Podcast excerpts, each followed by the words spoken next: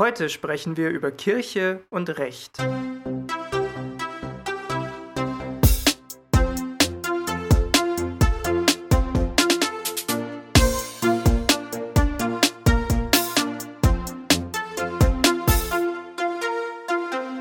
Damit hallo und herzlich willkommen bei Dreiviertelwissen, unserem kleinen Podcast, in dem wir versuchen, aus unserem Halbwissen Dreiviertelwissen zu machen. Mir gegenüber sitzt wie immer Anna. Sie ist Psychologin und im, ich würde sagen, hochverdienten Urlaub. Und mir gegenüber sitzt Ralf. Ralf ist Student und jetzt offiziell Soziologie-Hiwi. Herzlichen yeah. Glückwunsch dazu. Dankeschön, Dankeschön. Und wir diskutieren hier wie immer alle Themen durch, die uns bewegen, mit dem Ziel dabei was dazu zu lernen. Und heute sprechen wir über Kirche und Recht. Also eigentlich wollten wir zuerst über Kirchenrecht sprechen, beziehungsweise du hast ganz viel zu kirchlichem Arbeitsrecht und ich habe dann noch zum Staatskirchenrecht ein bisschen was und deswegen haben wir die Folge jetzt so genannt. Und ich hoffe, ähm, ihr habt Bock, mit uns darüber zu sprechen, warum können sich Kirchen eigentlich ein eigenes Recht geben und warum, also wie weit mischt sich der Staat eigentlich ein in die Kirchen und warum eigentlich nicht so viel? Was ist, was so. geht da überhaupt eigentlich ab? Oh mein Gott. Okay. genau, und wenn ich jetzt schon so am Labern bin, würde ich gleich zu Anfang mal eben zwei Begriffe kurz umreißen, die oft ein bisschen so durcheinander gehen. Ähm, nämlich also es geht vor allem um diesen Begriff des Kirchenrechts, weil ich habe mal nachgeschaut, das Kirchenrecht an sich ist das Recht, das eine Kirche sich selbst gibt. Also und dann so die ist, internen Angelegenheiten. Genau, das ist regeln. quasi nach innen. Mhm. Und dann gibt es noch das kirchliche Selbstbestimmungsrecht beziehungsweise die Kirchenfreiheit. Und das ist ein Recht mit Verfassungsrang. So heißt es anscheinend in der juristischen Fachsprache. Ich weiß auch mhm. nicht genau, was man damit anfangen soll, aber die JuristInnen unter äh, euch da draußen, ihr könnt uns das ja mal erklären. Ähm, auf jeden Fall ist es ein Recht mit Verfassungsrang, das allen Religions- und Weltanschauungsgemeinden Freiheit vor staatlicher Einmischung garantiert. Und es basiert auf dem Grundrecht der Religionsfreiheit aus Artikel 4 des Grundgesetzes und dem Staatsrecht, äh, dem staatskirchenrechtlichen Prinzip der Trennung von Staat und Kirche. Okay. Also grundsätzlich kann man sich merken, Kirchenrecht nach innen von einer, von einer Glaubensgemeinschaft und kirchliches Selbstbestimmungsrecht ist quasi regelt das Verhältnis, wie weit darf sich der Staat in kirchliche Angelegenheiten einmischen. Okay. Es gibt dann ja, glaube ich, auch noch im Grundgesetz diese Paragraph, was ist das, 136 oder 137 oder so, wo dann so Paragraphen aus der Weimarer Reichsverfassung genau. eingegliedert sind. Ähm, es ist Paragraph, also es ist Artikel 140 des Grundgesetzes mhm. und in dem sind die Artikel 136 bis 141 der okay. Weimarer Verfassung dann Teil des Grundgesetzes geworden. Genau, und da steht zum Beispiel unter anderem drin, dass ähm, jede Religionsgesellschaft ihre Angelegenheiten selbstständig verwalten darf, und zwar innerhalb der Schranken des für alle geltenden Gesetzes. Mhm. Und daraus leitet sich dann eben diese, leiten sich diese Selbstverwaltungsrechte von den Kirchen ab und daraus kann man eben auch zum Beispiel diese Besonderheiten der Kirche ähm, ableiten, wenn sie als Arbeitgeber auftritt. Genau.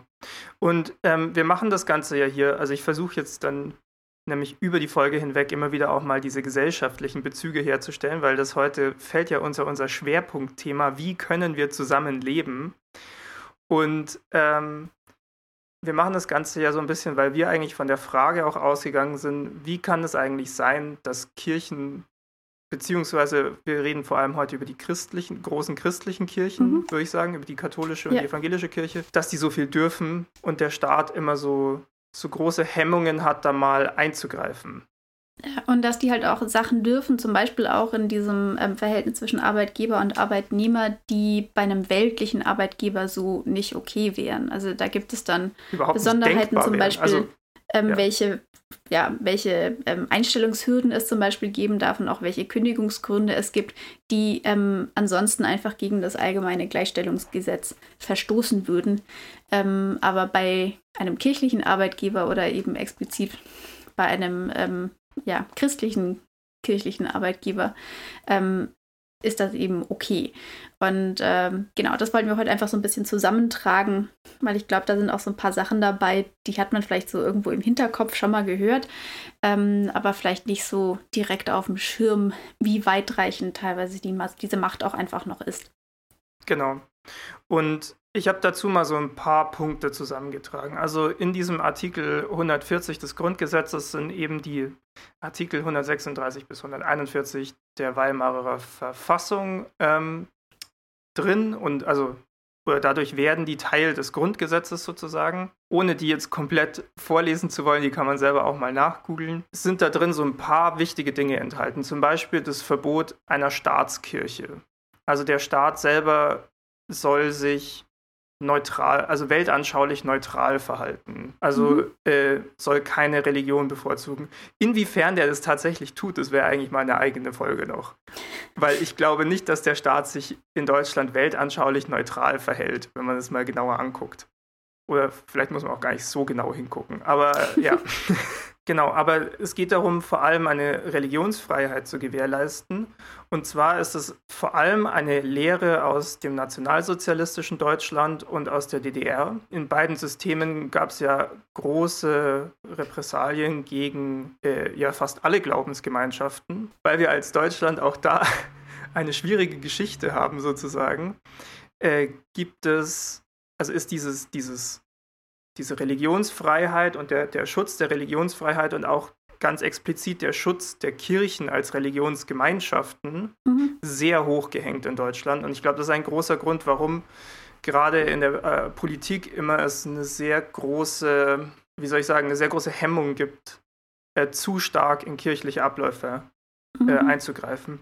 Es gibt nämlich zum Beispiel auch eine Bestimmung, dass, äh, da gab es ein Gesetz, äh, nicht ein Gesetz, eine, eine Entscheidung des Bundesverfassungsgerichts, die wurde zusammengefasst unter der sogenannten Jedermann-Formel. Äh, die sagt nur Gesetze, die eine Religionsgemeinschaft wie jedermann in Anführungsstrichen oder auch jeder Frau, also wie alle sozusagen mhm. betreffen. Also nur für alle geltende Gesetze sind auch Gesetze, die für Religionsgemeinschaften gelten. Gesetze, die speziell Religionsgemeinschaften treffen sollen, können das Selbstbestimmungsrecht der Religionsgemeinschaften nicht einschränken. Also damit soll verhindert werden, dass du ein Gesetz machst, das halt sagt zum Beispiel, also das, das halt auf eine bestimmte Religionsgemeinschaft abzielt. Ja? Mhm. Du kannst nicht sagen, alle Christen, allen Christen wird jetzt verboten, ein Kreuz zu tragen oder so.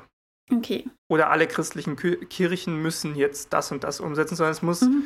es müssen Gesetze sein, die sozusagen alle Menschen im Land betreffen. Okay. Und nicht nur auf eine Sache abziehen. Zum Beispiel, also zum Beispiel, da werden wir jetzt ja sowieso noch gleich kommen, so äh, Arbeitsschutzgesetze, ja gelten ja allgemein, mhm. müssen dann auch von den Kirchen umgesetzt werden. Aber wenn du jetzt sagen würdest, äh, es gibt spezielle Arbeitsgesetze, die nur für Kirchen gelten, mhm. die, die das strenger regulieren, dann wäre das, wenn ich das richtig verstanden habe, laut dieser Entscheidung des Bundesverfassungsgerichts äh, verfassungswidrig. Ja, aber jedenfalls, was ich daran, glaube ich, erstmal so auf den ersten Blick, so für den Laien zum Beispiel, einfach schon mal komisch wirkt, ist das ja auch in diesem Paragraphen 140 im Grundgesetz, dass ja da drin steht, dass es in den Schranken des für alle geltenden Gesetzes sein muss, diese Selbstverwaltung. Ja. Und dass es dann aber Sonderregularien gibt oder Ausnahmen im Prinzip, die dann eben abweichen oder deutlich abweichen von diesen Schranken des für alle geltenden Gesetzes. Ja, wie gut das teilweise zusammengeht, da bin ich doch ein bisschen skeptisch. Es gibt zum Beispiel, ja, es gibt auch im allgemeinen Gleichstellungsgesetz ähm, oder Gleichbehandlungsgesetz, so heißt es. Mhm. Ähm, da sind auch wieder Paragraphen drin, die im Prinzip Sonderklauseln für ja, Religionsgemeinschaften beinhalten.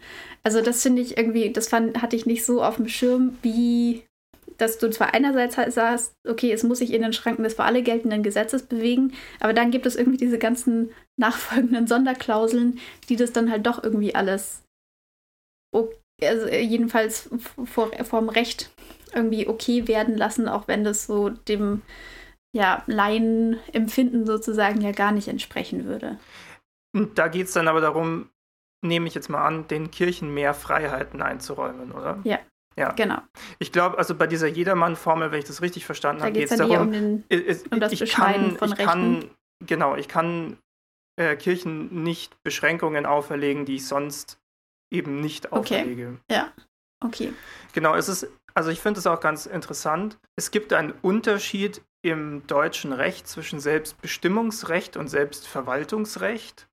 Selbstverwaltungsrecht haben zum Beispiel Gemeinden oder Universitäten, also staatliche Einrichtungen. Mhm. Und die Kirchen haben ein Selbstbestimmungsrecht. Also damit soll wirklich getrennt werden. Die Religionsgemeinschaften sind keine mit einer beschränkten Autonomie versehenen Teile des Staates, sondern sie sind organisatorisch komplett vom Staat getrennt.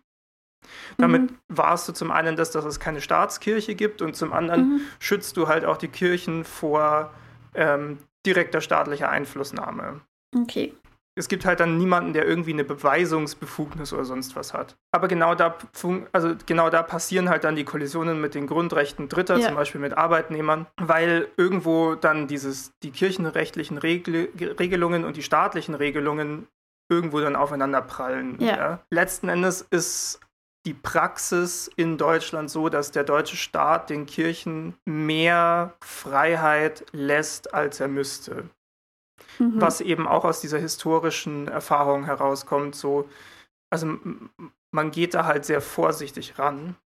Und durch dieses mehr Freiheit lassen, als man müsste, soll auch so ein bisschen Vertrauen geschaffen werden zwischen Kirche und Staat wenn man sagt, also wir, wir, wir lassen euch mal die Freiheit und ihr verhaltet euch dafür bitte korrekt, ja, aber dann, aber auch so quasi, aber dafür könnt ihr auch das Vertrauen haben, hier in Deutschland, da passiert euch nichts als, als Glaubensgemeinschaft sozusagen. Aber sollte dieses Vertrauen jetzt nicht inzwischen da sein? ja. Ich meine, Beziehungsweise BRD ja, hat jetzt auch schon eine Weile Bestand. Also inzwischen muss man ja sagen, gerade in Hinsicht auf, also auf diese systematische Vertuschung von Missbrauchsfällen und mhm. so weiter, die es ja einfach gibt. Also da gibt es ja. inzwischen so viele Belege dafür, da kann man, glaube ich, ähm, sehr klar von sprechen.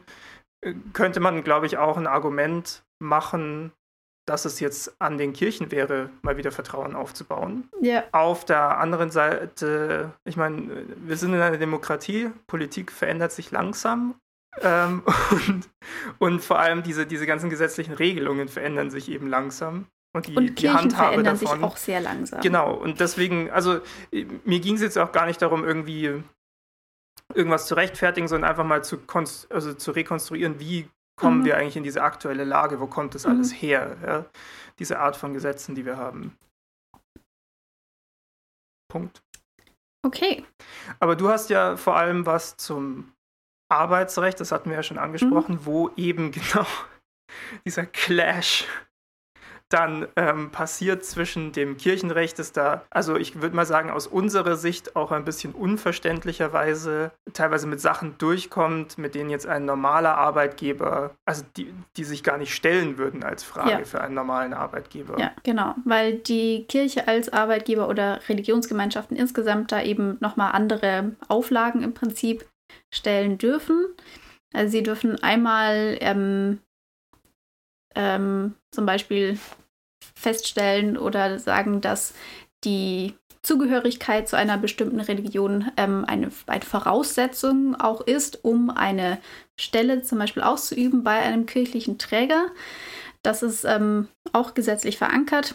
Und ähm, diese Religionsgemeinschaften haben eben auch das Recht, von ihren Beschäftigten zu verlangen, dass sie ein ja, loyales Verhalten im Sinne von den Grundausrichtungen von diesen Religionsgemeinschaften an den Tag legen.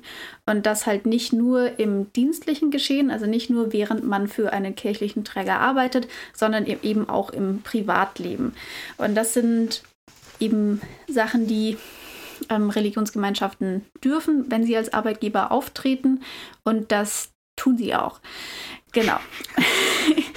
ähm, wir reden hier insbesondere eben über die evangelische und die katholische Kirche. Ähm, andere Religionsgemeinschaften ähm, machen das zu dem Grad zumindest nicht oder überhaupt nicht, was auch daran liegt, dass diese Religionsgemeinschaften meistens deutlich anders und ein bisschen sehr quasi dezentralisierter organisiert sind. Und deswegen ähm, werden diesen Religionsgemeinschaften weniger von solchen ja, übergreifenden Gese oder Kompetenzen oder Rechten zugestanden, als jetzt eben der ähm, evangelischen und der katholischen Kirche hier in Deutschland. Ähm, und ich habe da neulich auch so einen Artikel gelesen, der war in der SZ und das fand ich auch ganz ja, interessant, mal so als Gedankenexperiment im Prinzip. Das waren so Beispiele von eben Sachen, was kirchliche oder christliche kirchliche Arbeitgeber hier machen dürfen, wie wir das wohl fänden, wenn das zum Beispiel muslimische Arbeitgeber machen würden oder orthodox-jüdische Arbeitgeber. Ein Beispiel war zum Beispiel ja, auch Kirchenasyl oder sowas. Ja. Und ähm, genau, das, das würden wir vermutlich nicht mal eben so, oder das, das wäre vermutlich in der weiten Bevölkerung deutlich weniger akzeptiert, als jetzt eben genau die gleichen ähm, Muster bei christlichen ähm, Arbeitgebern hier aber. Aber ich meine, dieses Argument kannst du ja auf viele Dinge ausweiten. Also genau, aber ich fand es trotzdem ganz interessant, weil es Kirchen, aber wenn mal irgendwo ja. in der Moschee so ein, so ein, so ein Ruf am Morgen ähm, äh, erschallen soll, dann glaube ich, dann dreht halb Deutschland durch. Ja? Genau. Ja, natürlich, also ja, also natürlich ist es auch einfach eine historische Sache, aber ähm, ja. ich fand es trotzdem ganz interessant, weil ich glaube, durch sowas kriegt man ja manchmal irgendwie noch mal so ein bisschen Distanz zum Status quo und kann dadurch vielleicht noch mal ein bisschen genauer über vielleicht überhaupt sehen, dass das Zustände sind, über die man vielleicht noch mal reden oder nachdenken sollte. Auf jeden Fall. Genau. Und ähm, selbst, also selbst nicht im Vergleich mit anderen Kirchen. Ja, also ja. Das, das, was sich gerade die katholische Kirche da auch so rausnimmt ja. an, an Auflagen für Leute, ist ja verrückt. Genau, und dazu kommen wir jetzt. Vielleicht machen wir, fangen wir erstmal so ein bisschen mit dem also Selbstverständnis von Kirchen als Arbeitgebern an. Ähm, also die Idee ist im Prinzip, dass es eine sogenannte Dienstgemeinschaft ist und eben kein irgendwie so ein ganz striktes Verhältnis zwischen Arbeitgeber versus Arbeitnehmer, wo dann irgendwie so eine klare Hierarchie vorhanden ist, sondern eher so die Idee einer Dienstgemeinschaft. Das heißt, alle tun gemeinsam diesen Dienst im Sinne der, des, ja, der kirchlichen Überordnung sozusagen ähm, und arbeiten da gemeinsam und ziehen irgendwie gemeinsam an einem Strang. Ähm, und das heißt auch, dass Arbeitsbedingungen hier anders geregelt werden als in den meisten anderen Fällen. Das ist der sogenannte dritte Weg. Ähm, der erste Weg wäre, dass die Arbeitsbedingungen einfach einseitig vom Arbeitgeber festgelegt werden. Der zweite Weg ist, dass das Ganze durch ähm, Tarifverhandlungen zum Beispiel zustande kommt oder insgesamt durch Tarifverträge festgelegt werden.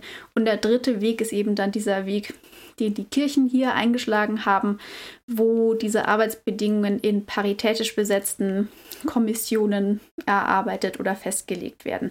Paritätisch heißt hier nicht, dass hier eine Geschlechtergerechtigkeit vorherrscht, sondern dass sowohl Arbeitnehmer als auch Arbeitgeberseite ähm, gleichermaßen vertreten ist.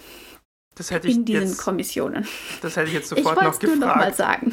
Weil mich das sofort irritiert hat. Was genau. paritätisch? Genau. So, und dieser ja. sogenannte dritte Weg, der legt dann eben sowas wie, ja, halt diese ganzen Rahmenbedingungen fest, wie Vergütung, Arbeitszeit, Urlaub etc. Ähm, Darf ich noch eine kurze, mhm. äh, vielleicht auch blöde Zwischenfrage stellen? Gab es nicht während der letzten Bundestagswahl so eine rechtsextreme Partei, die sich der dritte Weg genannt hat? So eine Kleinstpartei? Ich glaube schon. Ich glaube, da ist irgendwas. Anyway, Aber ich glaube, ist, die ist haben dann dieses drei, was dann so römische ja, ja. Ziffern sind, ne? Ja, genau. genau. Ja. Das, ist, das, hat mich, das war einfach nur gerade in meinem Kopf. Hat mich ja, ich finde diese, das, deswegen finde ich, glaube ich, auch diese Bezeichnung dritter Weg so seltsam, weil ich eben auch diese Assoziation damit habe. Genau. Ähm, was sich auch aus dieser Idee der Dienstgemeinschaft ergibt, dass, ähm, es wir, dass wir kein Streikrecht haben bei kirchlichen Arbeitgebern, weil die Idee ist, wir haben uns ja alle lieb und sind eine große Familie im Prinzip und da passt halt ein Streik einfach nicht ins Konzept sozusagen. Deswegen wir wollen ja alle nur Gottes Wort verbreiten genau. und den Menschen dienen. Ja, oder wie auch immer, aber jedenfalls soll das Ganze ja irgendwie so irgendwie gemeinschaftlich an einem Strang irgendwie sein und da passt dann halt ein Streik nicht so rein. Deswegen sollen Konflikte da irgendwie friedlich gelöst werden in Vermittlungsverfahren, wo dann eben auch wieder beide Seiten drin sind und dann gibt es so Schlichtungsverfahren in verschiedenen Stufen etc. Ähm, es gibt auch keine Betriebsräte, sondern stattdessen Mitarbeitervertretungen. Ähm, wie viel wirkliches Mitspracherecht da dann tatsächlich verankert ist in diesen Mitarbeitervertretungen, kommt vermutlich auch wieder so ein bisschen auf den Betrieb drauf an. Aber anscheinend ist es teilweise auch eher so, dass man da halt zuhören darf sozusagen und weniger, dass man auch tatsächlich mitbestimmen darf als Arbeitnehmer. Genau, ähm, das sind so vielleicht so die Außenbedingungen. Ähm, und was dann eben noch dazu kommt, sind die sogenannten Loyalitätsordnungen der Kirchen. Genau, also in diesem allgemeinen Gleichbehandlungsgesetz steht ja auch drin, dass die Kirchen verlangen dürfen, dass sich ähm, ihre ArbeitnehmerInnen ähm, loyal zu diesen Grundgedanken der Religionsgemeinschaft verhalten. Ähm, und entsprechend haben eben evangelische und katholische Kirchen haben sogenannte Loyalitätsordnungen, wo drin steht, wie ja, wie weit das geht oder wie groß diese Deckung da sein muss zwischen diesen Ansprüchen oder ja, übergreifenden Prinzipien der Kirche und dem, was dann eine Person tatsächlich lebt.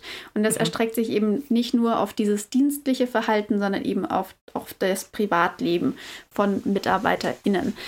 Ähm, das geht jetzt ziemlich auseinander, wie tief das ins Privatleben eingreift, greift, je nachdem, ob wir uns bei der evangelischen oder bei der katholischen Kirche bewegen. Was meinst du, was ist strikter? Ähm, ähm, hm. äh, hm, ähm, genau.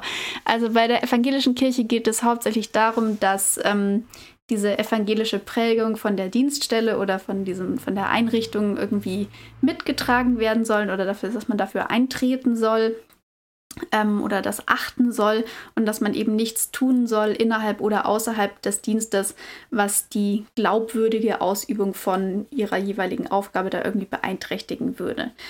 Ähm, das ist im Prinzip das, dass man halt so grundlegende evangelische Werte dann im Prinzip nicht in Frage stellt. Ähm, mhm. Wird hier jetzt aber nicht viel spezifischer. Bei den, auf der katholischen Seite geht das ähm, Ganze weiter rein und greift eben, oder ja, da kommen dann halt Sachen um die Ecke, die wir so auf der evangelischen Seite nicht finden, ähm, weil da eben auch die persönliche Lebensführung da schneller ja, in Frage gestellt wird oder als etwas dann ähm, angesehen wird, was eben nicht die die Glaubwürdigkeit von der katholischen Kirche dann irgendwie beeinträchtigen würde. Was da eben zum Beispiel drunter fällt, sind ähm, alle möglichen Formen von nicht heteronormativer Lebensgestaltung, zum Beispiel das Eingehen von einer gleichgeschlechtlichen Ehe oder insgesamt ähm, das, ja, das Leben als homosexuelle Person, wenn man das irgendwie auslebt. Das kann als ähm, Eingriff in diese Glaubwürdigkeit betrachtet werden. Oder was eben auch ein ganz, ganz großes Thema ist, ist die Wiederverheiraten, äh, wenn sich Leute, die geschieden sind, wieder heiraten oder ja. wieder verheiraten. Genau, das sind so ganz große Punkte, die eben immer, immer wieder auftauchen und das können einmal Einstellungshindernisse sein, dass solche Personen dann eben gar nicht erst eingestellt werden oder dass das Ganze dann eben in einer Kündigung endet. Also ja. ja. Und dass man dadurch dann eben seinen Job verliert. Und je nachdem, was für einen Job man hat, kann das dann natürlich auch heißen, dass man so schnell nirgendwo anders mehr unterkommt, weil es vielleicht ein sehr spezifischer Job ist, den man nur in der Kirche ausüben kann oder vielleicht auch nur in der katholischen Kirche ausüben kann. Beziehungsweise in manchen Branchen sind einfach kirchliche, kirchliche Träger wahnsinnig verbreitet. Die sind da relativ marktdominierend oder stellen einfach wahnsinnig viele, bieten sehr, sehr viele Stellen an. Und dann kann es durchaus schwierig werden, da noch irgendwo anders unterzukommen, wenn man bei einem kirchlichen Träger wegen sowas mal rausgeflogen ist. Ähm, genau, das heißt, das Ganze greift eben auf der katholischen Seite viel tiefer, würde ich sagen, ins Privatleben ein, weil so Sachen wie eben eine gleichgeschlechtliche Beziehung oder Scheidung und dann Wiederheirat sind eben in evangelischen Einrichtungen kein Kündigungsgrund. In katholischen Kirchen war das das sehr lange. Da ist jetzt relativ viel im Umbruch. Ähm, mhm. Aber es kommt auch ein bisschen auf die Diözese zum Beispiel drauf an, also wie konservativ der Bischof jeweils ist, der da drüber setzt. Ähm, dann kommt es auch so ein bisschen auf die ähm, ja, Art der Einrichtung an, ähm, wie zentral da zum Beispiel dann katholische Werte sind und dann kommt es auch wieder auf die Positionen drauf an. Also die, ähm, das pauschale Beispiel ist zum Beispiel immer, dass ähm, ein Hausmeister in, was weiß ich, einem katholischen Krankenhaus, da sind die Auflagen weniger strikt wie jetzt bei einem Seelsorger zum Beispiel in diesem katholischen Krankenhaus oder ja. dann halt bei einem Priester. Ähm, das heißt, da gibt es relativ viele Abstufungen und wie gesagt, da ändert sich im Moment relativ viel. Also sowas wie zum Beispiel ähm, eine gleichgeschlechtliche Ehe oder eben Wiederheirat, das sind ähm, Sachen, die jetzt nicht mehr pauschal ein Kündigungsgrund sind, sondern nur, wenn sie zu einem erheblichen Ärgernis in Anführungszeichen führen würden. Ähm, das ist natürlich auch eine eher ja, schwammige Formulierung. Ich denke mal, da kommt es dann auch sehr drauf an, wie der jeweilige Vorgesetzte das vielleicht findet, ob das jetzt ein erhebliches Ärgernis ist oder nicht. Ähm, Und auch welche Maßstäbe du ansetzt, was denn jetzt als Ärgernis gilt. Ja. Also ja immer toll, wenn solche, wenn solche sehr schwammigen also Begriffe dann in Gesetzessachen verwendet werden. Genau. Ähm, also das ist so die eine Sache. Also es ist jetzt so ein bisschen abgemildert, aber es ist eben diese, ja, dieses schwammige Formulierung mit drin. Und es gibt eben ähm, Berufsgruppen sozusagen oder Abstufungen, wo so ein erhebliches Ärgernis immer angenommen wird. Zum Beispiel bei Leuten, die eben klerikal arbeiten ähm, oder insgesamt verkündigungsnah ähm, arbeiten ähm, zum Beispiel im erzieherischen Dienst sind oder insgesamt eine Missio Canonica haben, das heißt, sie haben diese Lehrbefugnis von der katholischen Kirche, ja. ähm, dann ist immer angenommen, dass eine solche ja, Art der Lebensführung im Prinzip ähm, zu sehr mit diesen katholischen Grundwerten ähm, kollidiert.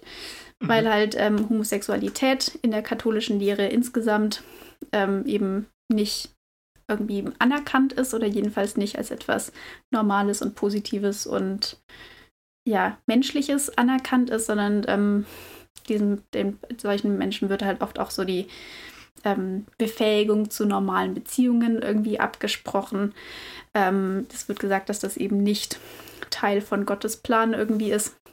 Ja. Und ähm, bei dieser ganzen Wiederverheiratungssache ist halt die ähm, Grundidee dahinter, dass eine einmal geschlossene katholische Ehe ähm, halt ein Sakrament ist und dadurch ja durch Gottes Willen ewig ist und nicht auflösbar ist ähm, und dann eine reine weltliche Scheidung tastet eben diese vorher geschlossene katholische Ehe nicht an, sondern die muss man dann annullieren lassen, um dann doch ähm, nochmal heiraten zu können, sozusagen auch in Augen der katholischen Kirche. Ähm, ja. Und das ist halt so der ganze Aufbau dahinter, was halt auch, ja, ich meine, das sind halt auch Sachen, diese ganze Sexual Sexualmoral auch der katholischen Kirche, das sind ja Sachen, die vom tatsächlichen Leben, zumindest bei uns, einfach sehr, sehr weit inzwischen entfernt sind. Das ja. hat ja wenig mit der Lebensrealität der allermeisten KatholikInnen irgendwie zu tun. Ähm, und da hinkt das Ganze halt noch sehr hinterher und das, deswegen kommt das Ganze halt auch erst sehr, sehr langsam zum Beispiel in diesem kirchlichen Arbeitsrecht an. Also jetzt nicht so, dass sich da überhaupt nichts tut, sondern da sind schon Dinge in Bewegung. Ähm, es dürfen zum Beispiel auch in so Einstellungsverfahren nicht mehr pauschal nach der Religionszugehörigkeit gefragt werden, sondern nur, wenn die Kirche auch wirklich vor einem weltlichen Gericht rechtfertigen könnte, warum jetzt zum Beispiel die katholische Religionszugehörigkeit wirklich wichtig ist für diese oder jene Stelle. Das darf nicht mehr einfach so abgefragt werden. Ähm, das heißt, da tut sich schon was. Und auch diese Reform 2015 durch die Bischofskonferenz, da sind Dinge in Bewegung, aber da ist definitiv noch ein weiter Weg zu gehen. Ja, ich meine, ähm, man kann da ja mal ansetzen mit einer der naheliegenden Fragen. Ja? Also wenn die katholische Kirche gerade, also nehmen wir die jetzt mal als Beispiel, so ein Arbeitgeber ist mit sehr strengen Auflagen, warum arbeitet man dann nicht einfach woanders? Ne? Und da, da ist ja wirklich das große Problem, dass gerade die katholische Kirche einfach Träger für unglaublich viel ist, gerade im ja. Pflege- und im pädagogischen Bereich. Also es ist ja. ganz oft, also gerade auch in ländlicheren Bereichen, findest du vielleicht als Erzieher keinen Kindergarten, der nicht von irgendeiner Kirche ja. äh, getragen wird oder kein Krankenhaus oder, oder Pflegeeinrichtung, in der du arbeiten kannst, ähm, die eben nicht äh, irgendwie eine Kirche als Träger hat. Und ja. dann auf der anderen Seite brauchen wir ja gerade Pflegepersonal oder pädagogisches Personal. Und dann ist da, also da, da treffen halt Realität und die Vorstellungen der Kirche extrem aufeinander. Und letzten Endes, also finde ich, könnte man da auch die berechtigte Frage stellen, warum der deutsche Staat oder wir als, als deutscher Staat, als Demokratie, äh, das eigentlich erlauben oder so hinnehmen oder, oder, oder so haben wachsen lassen, dass so viel wirklich kritische, vor allem auch Gesundheitsinfrastruktur oder ähm, Infrastruktur, wo es dann um die Betreuung von Kindern und so weiter geht, ähm, eigentlich in kirchlicher und nicht in staatlicher Hand ist. Ja, also ich meine, das ist auf jeden Fall eine Frage, die man sich stellen kann, ähm, insgesamt was eben die Finanzierung von diesem Gesundheitswesen angeht. Ähm, aber ich finde auch gerade dadurch, dass das eben so relevante Bereiche sind, finde ich, wäre es nochmal wichtiger, dass man dann vielleicht doch mal auch irgendwie so ein bisschen Grenzen aufzeigt, was eben dieses Selbstbestimmungsrecht vielleicht angeht. Oder Auf eben klarer sagt, okay, ihr dürft da eure internen Vorgaben haben, inwieweit man da mit dieser Grundordnung irgendwie ein, übereinstimmen muss, aber halt wirklich nur, wenn das Ganze tatsächlich einen ganz deutlichen Bezug hat, also die Arbeit an sich oder diese Stelle an sich zu der übergeordneten Religion. Ähm, aber dass du halt das nicht weiter so akzeptierst, dass weil das sind ja Sachen, das ist einfach Diskriminierung, wenn dir gekündigt ja, wird, weil du eine ähm, gleichgeschlechtliche Ehe zum Beispiel eingehst. Ähm, und das wäre ja was, was wir so niemals akzeptieren würden bei einem anderen Arbeitgeber. Und ja, das also, äh, ja. Ich, ist ich, natürlich ich, irgendwie schwierig, sich das anzugucken. Ich meine, auch da tut ja. sich natürlich was. Da gab es jetzt ja Anfang des Jahres diese Initiative Out in Church, ähm, wo sich, ähm, ich glaube, über 100 verschiedene ähm, ehrenamtliche und hauptamtliche MitarbeiterInnen der katholischen Kirche ähm, geoutet haben, die ja. eben da in ganz, ganz vielen verschiedenen Positionen auch sind. Ähm, einfach um zu zeigen, wir sind hier, wir gestalten diese Kirche mit und ähm, wir möchten eigentlich auch gerne hier weiter bleiben und hört auf, uns zu diskriminieren. Und da gab es durchaus auch positive ähm, Reaktionen durch ganz, ganz viele Diözesen hindurch. Also verschiedenste Bischöfe haben sich da auch positiv unterstützend dazu geäußert ähm, und zum Beispiel dann auch für ihre ja, Hoheitsbereiche sozusagen gesagt, dass ähm, ja, solche Formen der sexuellen Orientierung oder auch geschlechtlichen Identität eben keine arbeitsrechtlichen Konsequenzen haben dürfen in ihrem ja. Bereich. Genau, aber das ist das kann man dann so sagen. Inwiefern es dann tatsächlich umgesetzt wird, dann von allen Stellen, ist dann halt auch nochmal die andere Sache. Und da wäre es dann natürlich auch wichtiger, das einfach ein für alle Mal irgendwo klar zu verankern. Ja. Weil ich habe mich jetzt auch bei der Recherche ganz viel auf äh, natürlich auch ähm, ähm, Seiten umgeschaut, zum Beispiel von katholischen Arbeitgebern. Bei der Caritas habe ich da relativ viele Informationen gefunden. Und da war so ein ähm, Frequently Asked Questions Ding und da wurde auch, war auch so eine Frage, können homosexuelle oder queere Menschen bei der Caritas arbeiten? Und dann war da so ein ganzer Absatz, so ja, die Caritas erkennt an, dass das ein ähm, großer Punkt immer noch ist in der Diskriminierung und dem wollen wir uns entgegensetzen und sonst was. Und da stand dann irgendwie ganz viel, aber es stand nicht da, natürlich dürfen solche Menschen bei uns arbeiten. Und das hat mir irgendwie ja. so ein bisschen gefehlt, so ein ganz klares Bekenntnis dazu. Und ich glaube, da fehlt halt einfach doch noch einiges. Ich glaube trotzdem, man muss hier zwei Dinge trennen, die, äh, habe ich das Gefühl, in der Debatte immer wieder ineinander hineinfließen. Ja? Ähm, und zwar die Kirche als Glaubensgemeinschaft und die Kirche als Arbeitgeber. Also, dass, dass die Kirche als also, dass die Kirche als Arbeitgeber weil da ist es ja eigentlich, ist es ja ganz klar geregelt, muss man sagen, ja. gesetzlich. Ja. Die Kirche darf nicht, also als Arbeitgeber nicht mehr diskriminieren als andere Arbeitgeber auch.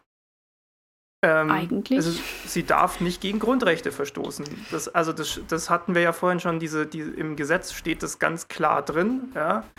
Und jetzt andere Arbeitgeber, also, also bei, keine Ahnung, wenn jetzt irgendein normale, normales Unternehmen sagt, nee, wir stellen jemanden aufgrund von Sexualität oder äh, äh, äh, ne, äh, verheiratet, mhm. nicht verheiratet, keine Ahnung, wie vielte Ehe, aufgrund von solchen Fragen nicht ein, dann ist das ja, dann ist das ja ein No-Brainer-Gewinn vor, vor Gericht. Ja, also keine Ahnung.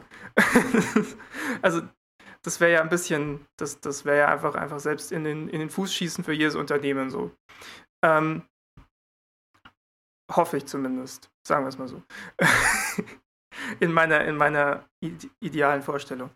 Ähm, und da finde ich das auch, also, ja, weiß ich nicht. so, also da, da muss halt dann auch die Kirche anerkennen, sobald sie in, in dieser weltlichen Kapazität als Arbeitgeber auftritt, diese Dienstgemeinschaft mal hin oder her. Ja, aber letztendlich ist sie halt Arbeitgeber. Ich finde auch diese, dieser Gedanke der Dienstgemeinschaft gerade bei der katholischen Kirche irgendwie komisch, weil gerade die katholische Kirche ja so hierarchisch durchstrukturiert mhm. ist. Da, und dann an der Stelle sagt man, nein, nein, aber wir sind alle eine große Gemeinschaft. Ja.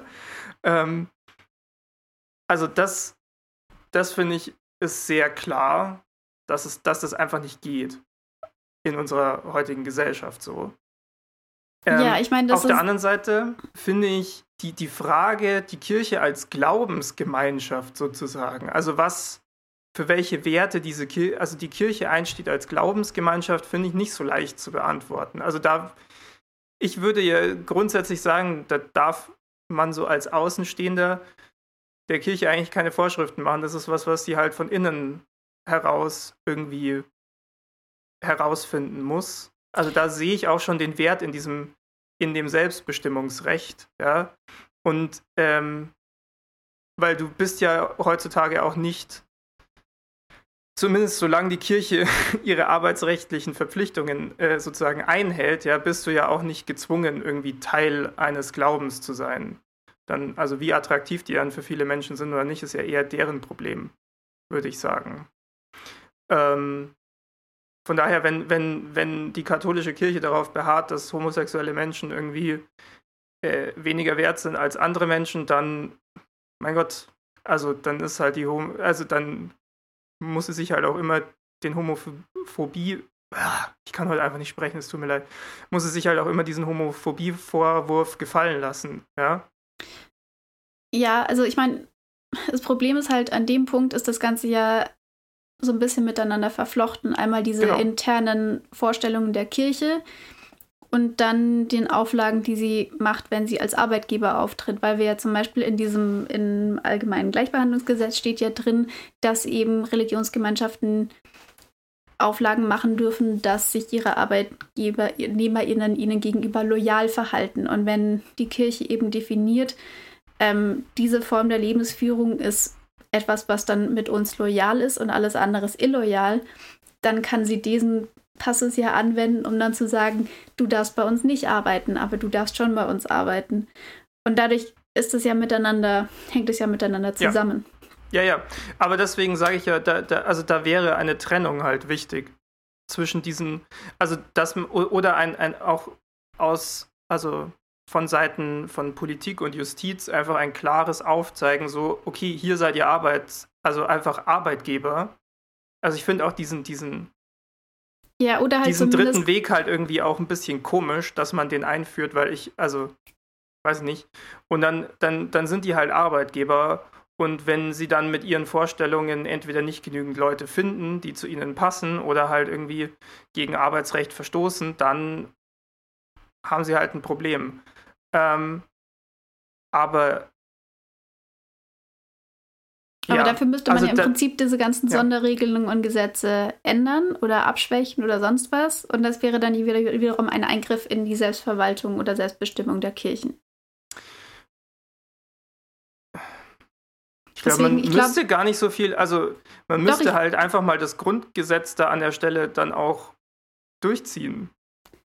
Ja, aber du hast ja im Grundgesetz drinstehen, dass die Kirchen das selbst verwalten dürfen und selbst bestimmen dürfen und dass sie ihre Ämter ja. selber besetzen dürfen. Und wir haben diese Sonderregelung im allgemeinen Gleichbehandlungsgesetz und so weiter und dadurch leitet sich, daraus leitet sich das ja, ja alles ja. ab. Ich glaube, was du halt eher bräuchtest, wäre irgendwie engere Grenzen, wo du sagst, okay, bei dieser Art von Stelle oder in diesen, diesen Grenzen dürft ihr eure Vorstellungen da durchsetzen und bei anderen Stellen eben nicht. Ja, also genau, das, das, das stimmt aber auch. Ne? Also wenn jemand sagt, also wenn die Kirche jetzt sagt, okay, ein Priester sollte wirklich auch die Werte der katholischen Kirche irgendwie vertreten. So, ja, klar. Das, das versteht jeder, ja. Aber warum jetzt ähm, ein Pfleger in einem Krankenhaus, das halt die von der katholischen Kirche finanziert wird, ähm, einen bestimmten Lebenswandel haben muss, das ist für, für mich halt sehr schwer nachzuvollziehen. Beziehungsweise da, da bist du ja auch wirklich in einem in einem klareren Arbeitsverhältnis, weil die katholische Kirche, also ich habe mir ja mal das Recht der katholischen Kirche nach innen sozusagen angeschaut, das Kirchenrecht so ein bisschen, den Codex Juris Canonici von 1983, das ist die neuere Version. Ähm, und da heißt es, ähm, bei den Pflichten und Rechten der Laien, also es wird getrennt zwischen den ähm, ich weiß gar nicht, was da der Überbegriff ist, aber halt Priester und aufwärts, also alle, die eine Weihe erfahren haben, sozusagen. Ja, und also der Klerus Rest, und dann der Genau, Rest. und der Rest sind Laien, also der Rest der Gläubigen. Ähm, und da heißt es in Kanon 227, die Laien haben das Recht, dass ihnen in Angelegenheiten des irdischen Gemeinwesens jede, jene Freiheit zuerkannt wird, die allen Bürgern zukommt. Beim Gebrauch dieser Freiheit haben sie jedoch dafür zu sorgen, dass ihre Tätigkeiten vom Geist des Evangeliums erfüllt sind und sich nach der vom Lehramt der Kirche vorgelegten Lehre richten. Also es, es macht schon Sinn, dass die katholische Kirche ähm, äh, also, ne? Sorry, ich habe meinen Faden verloren. Ich weiß jetzt nicht so genau, worauf du hinaus willst, deswegen kann ich dir jetzt nicht weiterhelfen. Ja, nee, äh, ich, warte, ich hab's wieder. Also ich, ich, ich finde es ja irgendwie dadurch nachvollziehbar, dass die Kirche sagt, okay, alle, die uns irgendwie repräsentieren oder die, die, die sich dem katholischen Glauben zu äh, gehörig fühlen, die müssen dann auch das vertreten, was wir, also es ist ja auch so hierarchisch, ne, was wir von oben herunter halt einfach beschließen sozusagen. Das habt ihr jetzt zu glauben und, und, und zu verbreiten. Aber das ist eben der Punkt, wo ich sage, man müsste stärker trennen zwischen Glaubensgemeinschaft und Arbeitsverhältnis. Ich glaube, vielleicht, also zwischen diesem ganzen Hin und Her, ich glaube, ich wäre einfach dafür, diese, diese, diesen dritten Weg abzuschaffen und die Kirche halt zu einem normalen Arbeitgeber zu machen. Oder diesen dritten Weg nur auf Priesterstellen und sowas zu beschränken. Ich glaube, der dritte Weg ist gar nicht so das Problem, weil der ja eher so die, diese Rahmenbedingungen ähm, dafür eher zuständig ist. Was, glaube ich, das größere Problem ist, sind halt diese Loyalitätsordnungen und die haben damit nichts zu tun. Hm. Genau. Okay, vielleicht bin ich auch einfach nicht schlau genug, diesen Sachverhalt zu verstehen. ich, also, aber ich finde, es ist auch irgendwie, es ist irgendwie komisch. Es ist auf jeden Fall, was ich daran sehr interessant finde, ist halt dieses Aufeinanderkrachen von zwei Grundrechten. Also ja, das Grundrecht auf persönliche so Selbstbestimmung und das Grundrecht auf, also der, der, der Religionsfreiheit sozusagen. Ja, und du hast dann ja auch so ganz komische ähm, Situationen teilweise, wo dann Leute im Prinzip aufgrund ihrer römisch-katholischen Religionszugehörigkeit von ihrem Arbeitgeber, der der römisch-katholischen Kirche zugehörig ist, diskriminiert werden im Vergleich zu Leuten, die konfessionslos sind, zum Beispiel, aber bei dem gleichen Arbeitgeber sind. Also ja. sind, es gibt da zum Beispiel Situationen, dass eben dann katholischen Chefärzten gekündigt wird, weil die nochmal geheiratet haben und im gleichen Krankenhaus arbeiten aber fünf andere Chefärzte, die halt konfessionslos sind oder nicht katholisch und geschieden sind und da ist es kein Problem.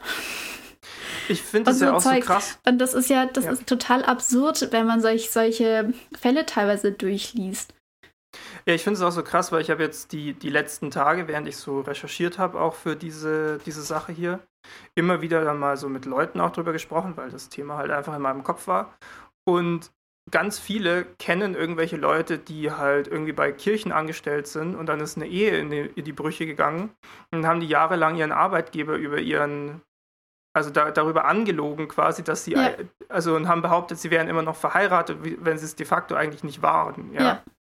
Und so, und das ist halt, das ist ja für keine Seite gut irgendwie. Ja, genau, es führt halt auch zu total viel Verheimlichung und unter den Tisch kehren oder dann irgendwelchen ja. Sachen, wo dir dann vielleicht ein direkter Vorgesetzter sagt, ja, ist schon okay, aber bitte erzähl's einfach niemandem sonst. Und das ist ja auch keine gute Unternehmenskultur dann. Also gar nicht. Ja, also es ist aber ich meine, sowas wie Fehlerkultur und so ist sowieso jetzt nicht die Stärke der katholischen Kirche, kann man sagen. Nee. Aber ich meine, ich zum Beispiel, ich bin auch nicht aus der Kirche ausgetreten, weil es gut sein kann, dass ich irgendwann bei, mal bei einem kirchlichen Arbeitgeber lande. Und dann ist es, ja. Also konfessionslos zu sein wäre dann an sich kein Problem, aber aus der Kirche ausgetreten zu sein, ist halt einfach ein, eine andere Message. Ja. Und die wird dann natürlich nicht so gern gesehen. Kann ich auch nachvollziehen. Ja. Dass die das irgendwie doof finden, wenn sich jemand aktiv gegen diese Kirche entschieden hat. Ähm, ja, aber genau, weil halt einfach in diesem ganzen pflegerischen oder sozialen Bereich diese kirchlichen Träger eine wahnsinnige, also wahnsinnig groß sind und bedeutend sind. Es ist irgendwie spannend. Ich bin irgendwie reingegangen in diesen Podcast mit so einer Vorstellung von, eigentlich ist die Lösung ja klar. Ja, also irgendwie, aber es ist dann doch schwieriger, so die genaue Linie zu finden oder die, die, das genau zu formulieren, wie es gehandhabt werden sollte, als ich dachte. Aber vielleicht geht es auch nur mir gerade so, weil so viel durcheinander geht jetzt in meinem Kopf. Aber nee, ich meine, das sind ja auch verschiedenste ähm, Gesetze, aus denen sich das ableitet. Ja. An denen man dann drehen müsste. Teilweise ist es dann ja auch eher, ähm, werden dann halt irgendwelche Kündigungen ausgesprochen, das landet dann vor irgendeinem Gericht, das Gericht entscheidet dann zugunsten der Kirche, die nächste Instanz entscheidet zugunsten des Klägers und so weiter. Ne? Also das das ist ja auch, das wird ja sehr, sehr unterschiedlich auch interpretiert und gleichzeitig ist im Moment relativ viel im Wandel. Deswegen, wo genau man jetzt wie dran drehen müsste, damit das Ganze irgendwie besser wird oder wie man es besser machen könnte, ist, finde ich, gerade auch schwierig. Ja. Was genau man da jetzt konkret mal machen könnte. Gute Frage. äh. genau, aber jedenfalls, aber, man sieht, aber ich meine, vielleicht sind wir auch gar nicht so dafür da, äh, jetzt eine Lösung nicht. zu finden, sondern nee. erstmal einfach das Problem ein bisschen besser zu, zu präsentieren. Ja. Genau. Aber ich finde, an dem Punkt sieht man einfach ganz gut diese Sonderrolle, die die Kirche einfach an vielen Punkten immer noch hat. Und eben Voll. besonders diese christlichen Kirchen, ähm, was halt solche ja, Sonderrechte oder Sonderklauseln dann angeht. Und da sind wir ja noch gar nicht jetzt so bei Punkten wie Kirchenfinanzierung oder sowas, die dann ja irgendwie nochmal noch eine ganz andere Ebene von dieser Thematik sind. Ja, das machen wir wann anders mal. Ähm, wir hatten ja gesagt, wir wollen, weil unsere letzten Folgen von der Länge her auch immer so ex, äh, explodiert sind, mhm. kann man sagen, ähm, wir wollen es heute mal ein bisschen äh, kürzer halten, wollen uns mal ein bisschen an einem kürzeren Format auch versuchen. Von daher würde ich sagen, ich habe das Gefühl, wir haben so das Problem an sich erstmal dargelegt mit dem also Ganzen. Also jedenfalls jetzt kirchliches Arbeitsrecht. Wir hatten natürlich noch ganz ja. viele andere Sachen angeteasert mit Kirchenrecht an sich etc., wo auch noch ganz viel drin wäre, zum Beispiel ja das Strafrecht der katholischen Kirchen, was die Aufarbeitung von sexuellem Missbrauch zum Beispiel angeht. Da könnte Stimmt, man, glaube ich, auch eine ganze Folge drüber Sache machen. Sagen. Oder möchtest du dazu noch was machen? Ja, ich habe also ich mir die Strafbestimmungen in der Kirche im katholischen äh, äh, Recht sozusagen auch in diesem in diesem kanonischen Recht äh, angeschaut. Das ganze Ding ist aufgeteilt in äh, sieben Titel, also das sind so Großunterteilungen. Und davon ist es in Titel 2 Straftaten gegen die kirchliche Autorität und die Ausübung des kirchlichen Amtes. Mhm. Davon ist dann, also der, der erste Kanon, der da drin ist, ist der Kanon 1370. Wer physische Gewalt gegen den Papst anwendet, wird dann exkommuniziert. Ha. Und erst Titel 6 von 7 sind Straftaten gegen Leben, Würde und Freiheit des Menschen und erst vor kurzem wurde sowas wie Missbrauch unter diesen Titel gepackt. Genau, vorher war das einfach nur ein Verstoß gegen das Zölibat. Ja, also wir können uns merken, im katholischen Strafrecht dem Papst eine Watschen geben, ist schlimmer als fast alles. ja. Also ich weiß nicht, vielleicht auch, ist es also, ja auch nicht eine, vielleicht ist es ja auch keine Hierarchisierung, weiß ich nicht, ja, aber es, es las sich erstmal irgendwie ein bisschen komisch, weil vorher geht es dann auch so, Eigentum der Kirche und alle möglichen Sachen. Und dann kommen wir eigentlich zu diesen Sachen wie Leben, Würde und Freiheit des Menschen. Ja. Also ich, ich sehe da zum Beispiel, wenn man sich jetzt im Vergleich das Grundgesetz nimmt, das, das priorisiert Dinge halt so ein bisschen, bisschen anders, kann man sagen. ja, ja. Ja, aber ich fand auch so, ich habe mich auch noch ganz kurz mit diesem ja, Kirchenrecht so ein bisschen beschäftigt. Ähm, und das fand ich schon auch krass, dass, dass das jetzt eben erst als, ähm, als Straftat gegen die Würde des Menschen unter anderem ähm, klassifiziert ist. Was anscheinend da auch als expliziter Delikt aufgeführt ist, ist die Weihe von Frauen. Das ist da jetzt auch nochmal, haben sie jetzt nochmal explizit reingeschrieben, dass das alle wissen, dass das eine Straftat ist. Und was ich auch darüber anscheinend rausgefunden habe, ist, dass die nicht-katholische Taufe von Kindern in konfessionsverbindenden Ehen eine Straftat ist nach dem katholischen Kirchenrecht. Das heißt, meine evangelische Taufe war anscheinend eine Straftat. Ja, dann war es das auch mit dem Arbeitgeber, dann kannst du auch einfach austreten. Stimmt, jetzt. das darf ich dir dann nicht sagen, ne? Mist. Ja. Hm. Na, ich meine, ich glaube, eigentliche, das eigentliche Problem wäre dann mein Vater, der das zugelassen hat. Ach so, dann kriegt der ein bisschen auf die Finger.